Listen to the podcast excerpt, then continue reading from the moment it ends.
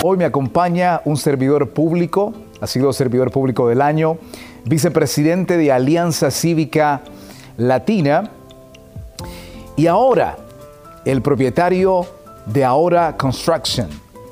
De hecho, mi invitado en este momento no necesita introducción.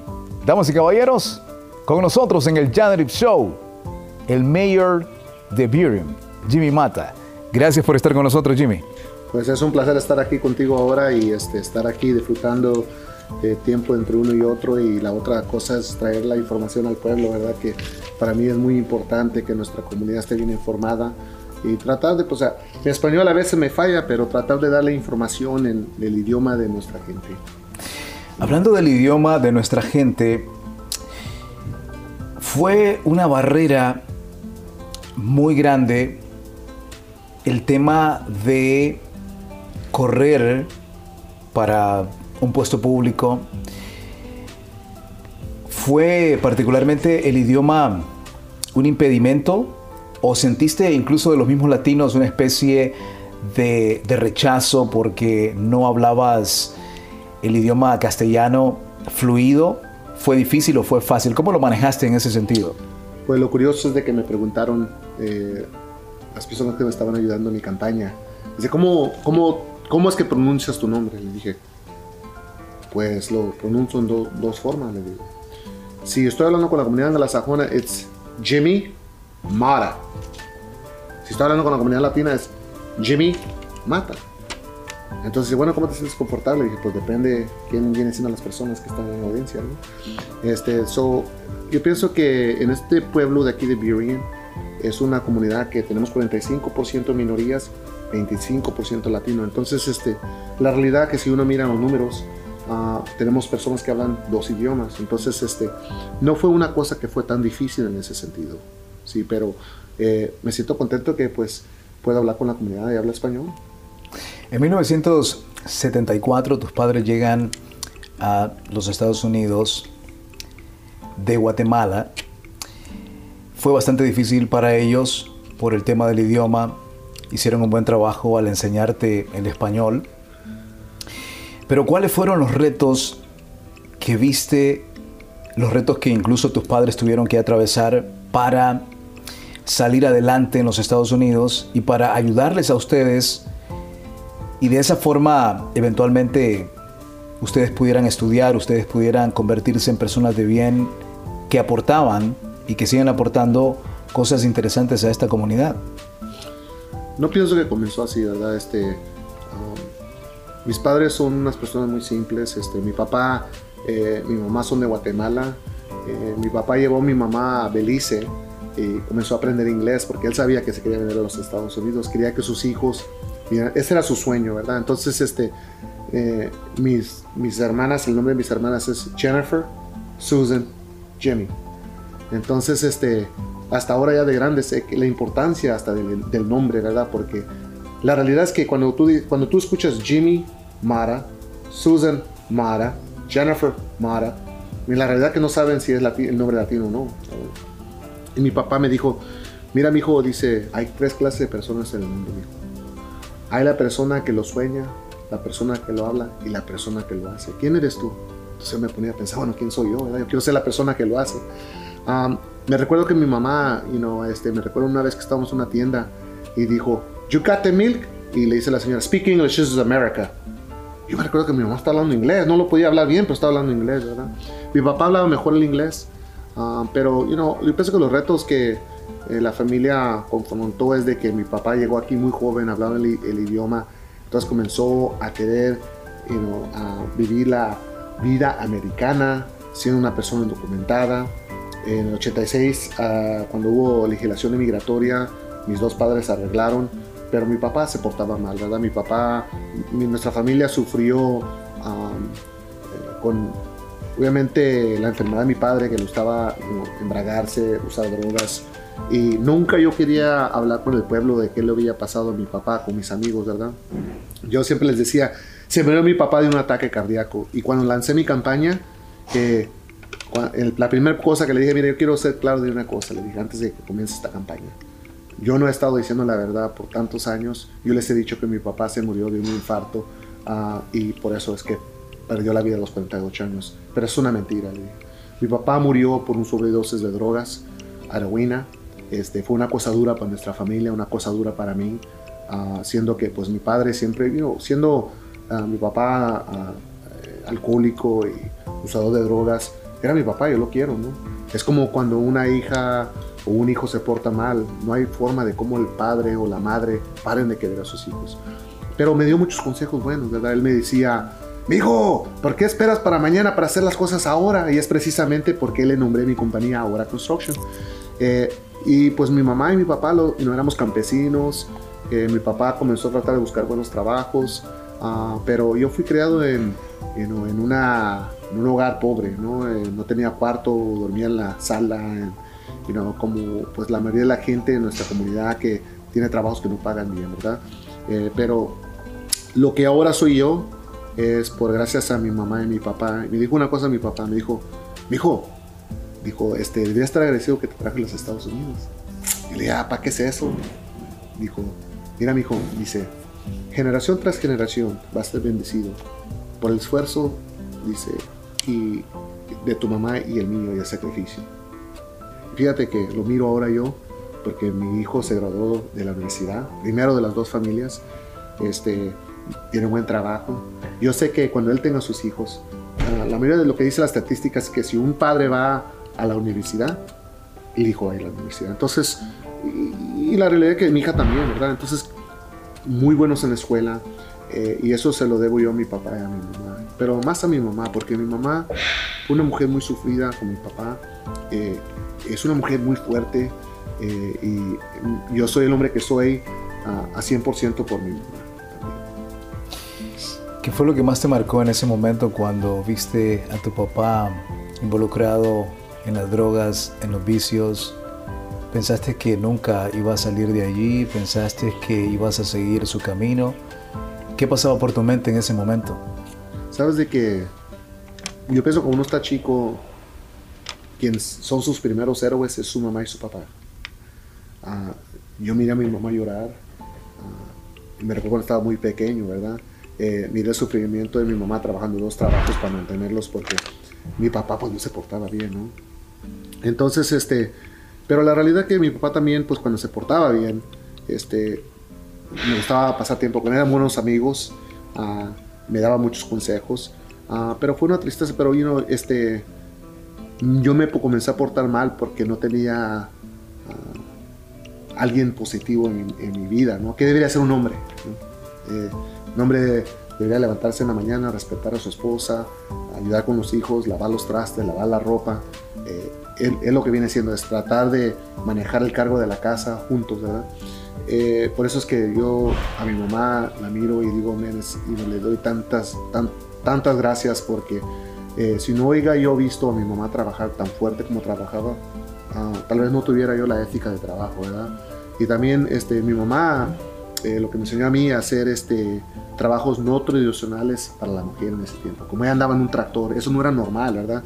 Entonces este, mi mamá siempre los expuso a cosas que, pues, que son de una persona líder, ¿verdad? Entonces este, mi mamá me enseñó el liderazgo y mi papá, pues, este, eh, él como todos personas tienen su historia. Mi papá pasó un tiempo muy difícil cuando él estaba chiquito en Guatemala, ¿verdad? Eh, pobreza. Entonces, este, a veces las personas usan el alcohol o las drogas ah, como medicina, ¿no? Eh, y la realidad que no es una medicina porque destruye vidas.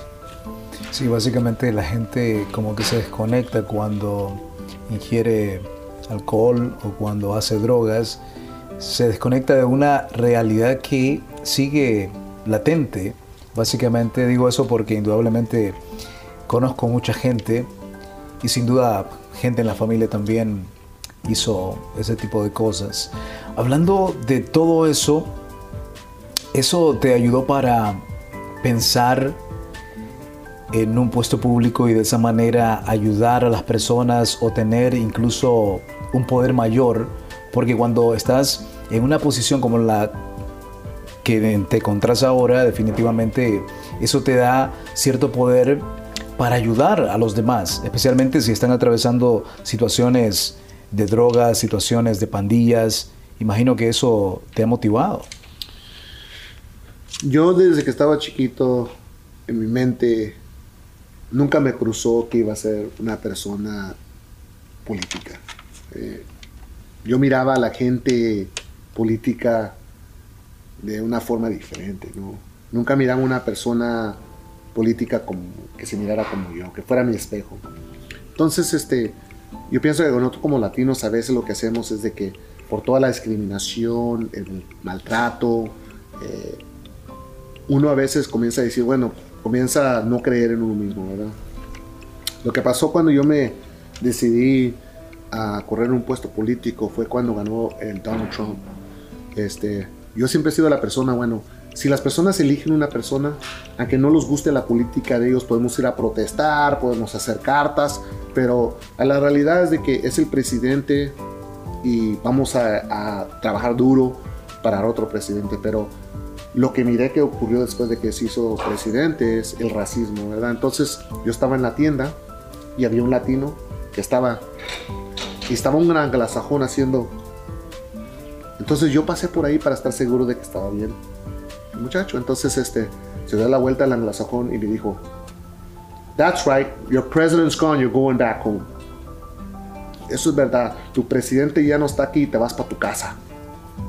Yo me puse a pensar, bueno, ¿qué casa, no? Yo nací en, Preston, Idaho. Eh, me está diciendo que me vaya para atrás a Idaho. me está diciendo que me vaya para atrás a mi casa. Porque en mi mente yo me pongo a pensar, ¿verdad? Que usualmente el inmigrante llega a este país y dice, ah, un día de esto me voy para atrás a México, me voy para atrás a Guatemala, como decía mi papá, ¿verdad? Pero eso no es la cosa. Yo no me quiero ir a Guatemala, yo me quiero retirar aquí en mi país, ¿verdad? Yo soy nacido aquí, quiero ver a mis nietos aquí. En la mañana cuando me levanto, leo el periódico Estoy mirando qué está pasando en los Estados Unidos, no estoy mirando qué está pasando en Guatemala, ¿verdad? Yo quiero estar seguro de que eh, mis hijos tengan oportunidad en este país. Entonces entré al cuarto y le dije a mis hijos, voy a correr para el consejo de Beauty. Entonces, oh, sí, pa. Dije, sí. Entonces, este, pero de repente, cuando uno está muchacho, tiene muchas heridas por dentro. Ya sean que como a mí me decían el narizón, Mike Tyson. Ya sabes que nuestra comunidad a veces es tremenda, que no el gordito, el flaco, que no el gar, el flaco, que siempre sacan las imperfecciones de uno, ¿verdad? Eso es otra cosa que necesitamos cambiar como pueblo. Necesitamos, eh, ser uh, personas positivas y dar cosas positivas a nuestros hijos y a nuestros amigos, pero entonces, o me decían, you know, dirty Mexican. Bueno, pues yo no soy mexicano, mi papá mi mamá son de Guatemala, pero hablo español mexicano, sé la cultura mexicana. Pero todo eso comienza, sabía que era pobre, sabía de que a veces en la escuela eh, había un niño que dijo, esa es mi camisa, le dije, esa no es tu camisa. Yo, mi mamá la compró en JCPenney, no, hombre, nosotros no entrábamos al JCPenney. A mi Kmart, entramos a veces a Kmart, ¿no? Eh, pero mi mamá la compró una segunda, pero era la camisa del muchacho. Y entonces uno se comienza a cohibir, comienza a sentirse menos. Entonces cuando yo dije, voy a correr, todas las inseguridades comenzaron a entrar de mí. Yo sentí que todas estas heridas que tenía que se habían curado dentro de mí se abrieron todas a la misma vez y me estaba ahogando mi propia sangre adentro. Y dije, Ay, yo no puedo hacer este trabajo, ¿para qué dije esto? Y llega mi hijo y me dice, pa, pero tú dijiste que si nosotros trabajamos duro, podemos hacer lo que nosotros queramos. En ese momento dije yo, ¿le diré que estaba mintiendo? ¿Es verdad que no lo creo yo? ¿Es verdad que lo que dijo mi papá que tal vez soy nomás hablador? ¿O que soy un soñador?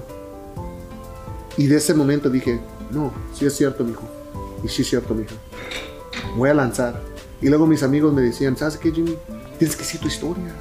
Todos tenemos una historia. Y la historia del latino no se ha escuchado, ¿no? Entonces fue cuando decidí lanzarme a mi puesto político. Y la realidad que te digo que ah, no estoy arrepentido.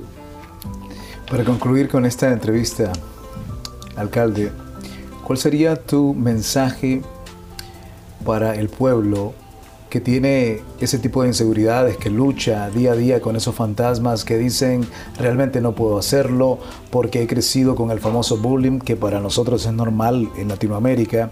Y tristemente se sigue dando en los Estados Unidos por una herencia hispana que tenemos que cambiar. Pero ¿cuál sería tu mensaje para ellos?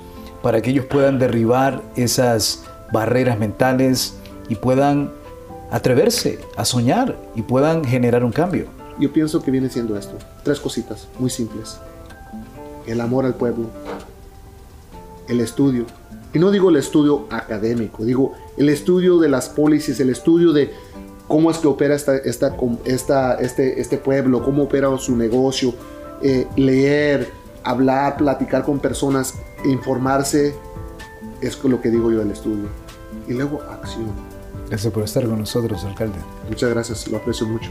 Gracias y ánimo y este, un gran abrazo al público y al pueblo y ánimo, hay que seguir creando este, líderes en nuestra comunidad y creando este, eh, el poder uh, de nuestras familias. Continuamos con más. Nos acompaña en esta ocasión un violinista internacional que ha participado en un sinnúmero de eventos de jazz alrededor del mundo. El hondureño Ángel Ríos por supuesto, un excelente músico. Y lo tenemos directamente desde Honduras. Hola Ángel, ¿cómo estás?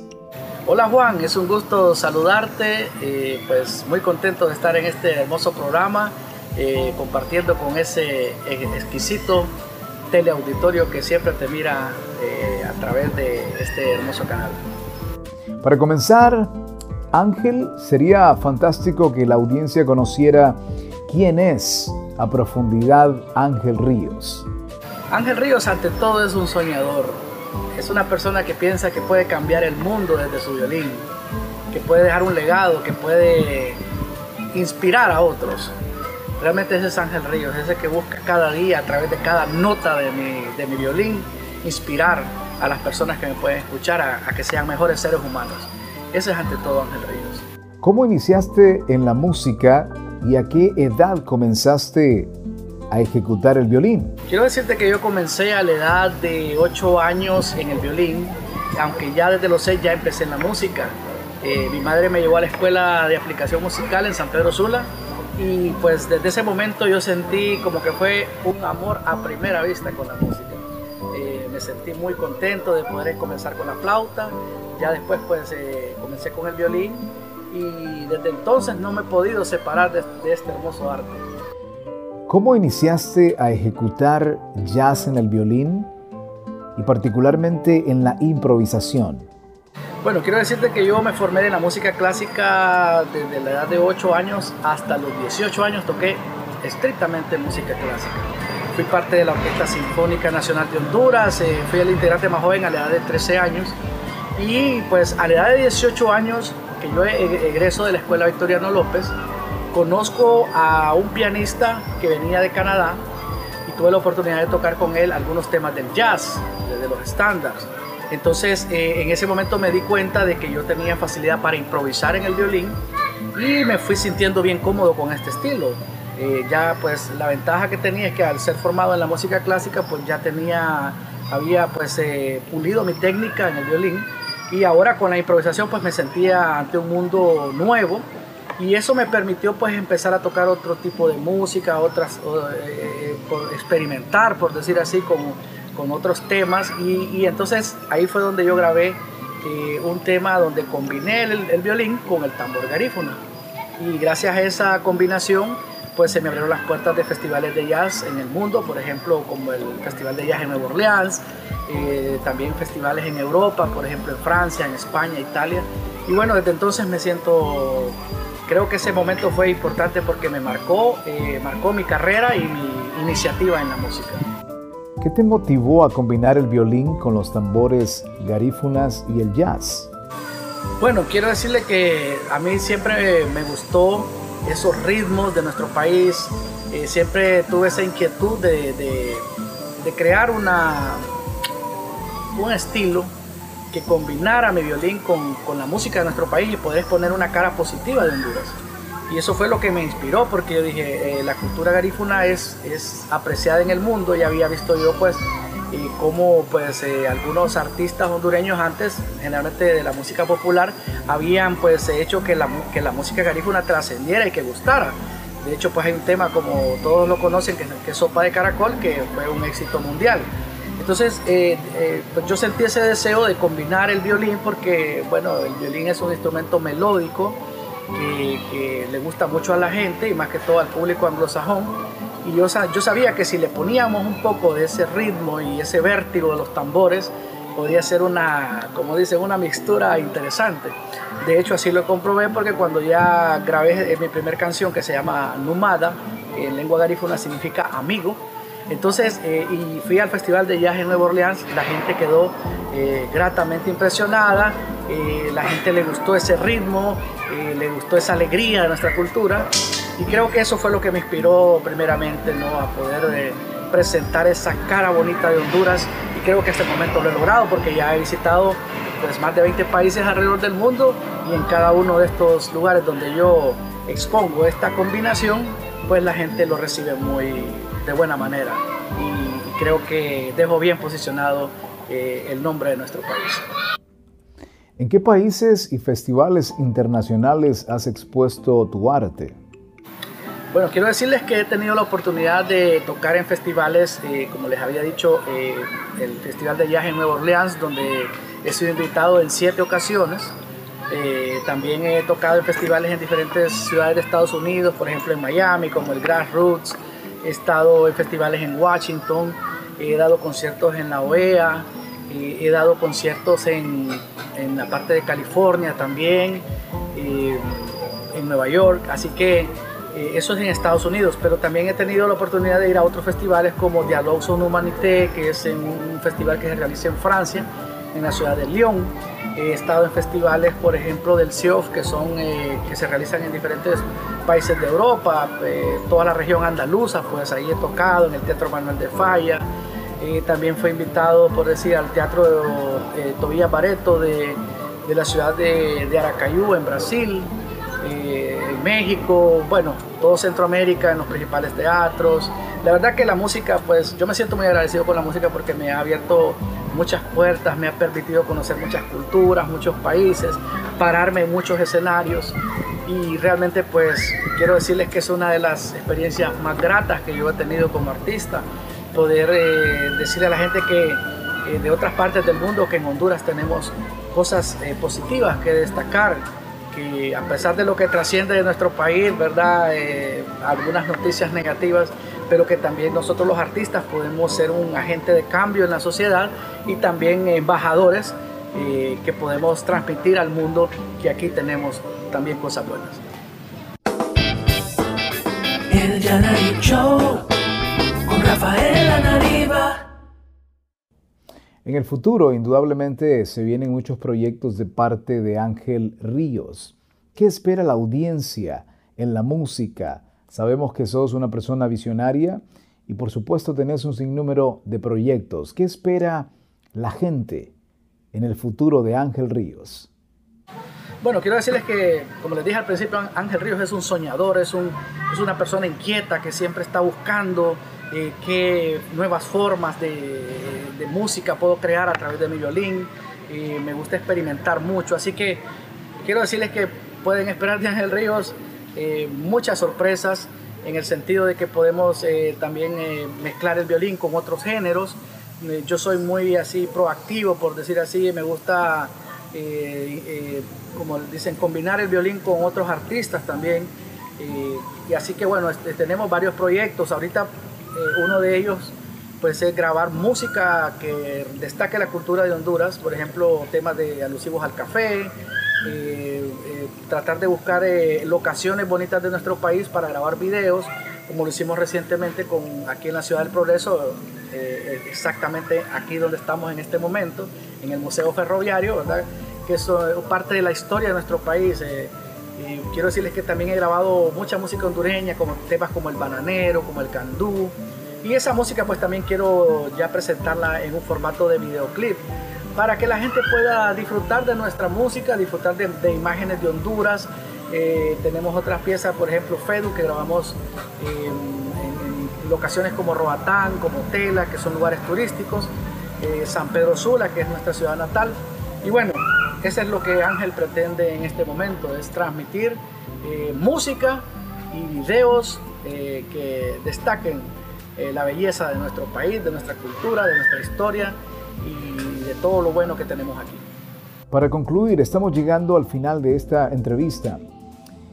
¿Cuál sería tu mensaje para las futuras generaciones que sueñan con ser músicos y que sueñan indudablemente con ejecutar el violín? Que traten siempre de hacer lo que les apasiona, que siempre den lo mejor de sí, siempre hay una cuota de sacrificio en cualquier disciplina que uno se desempeñe en la vida y la música pues requiere, quiero decirle, una mía extra, ¿verdad? Porque es un arte que requiere horas de práctica, eh, requiere también mucha disciplina, requiere también mucha perseverancia porque hay momentos difíciles en los que las cosas no, están saliendo como, como uno desea, pero, pero cuando uno ama lo que uno hace, quiero decirles de que uno es capaz de, de superar cualquier obstáculo en la vida. Así que eso es lo que les puedo decir a todos, ¿verdad? Que sigan adelante, que si aman tocar un instrumento, pues que lo, que lo practiquen, que se esmeren, que le dediquen el tiempo y que sean ustedes mismos, porque yo creo que lo importante en, en cualquier disciplina y principalmente en la música es ser uno mismo, no copiar a otros. Tal vez algunos nos pueden inspirar, pueden ser modelos de referencia, pero al final lo importante es que nosotros transmitamos lo que sale del corazón porque ahí vamos a ser auténticos, vamos a ser genuinos y vamos a ser únicos en el mundo. Gracias por estar con nosotros, Ángel. Bueno, muchas gracias. Quiero decirles que para mí ha sido un gran honor estar aquí en esta entrevista. Eh, les mando un abrazo desde Honduras a todos, a toda la comunidad latina que siempre está pendiente de este bello programa. Y quiero decirles que espero eh, en un futuro no muy lejano estar con ustedes compartiendo por ahí. Así que les mando un fuerte abrazo.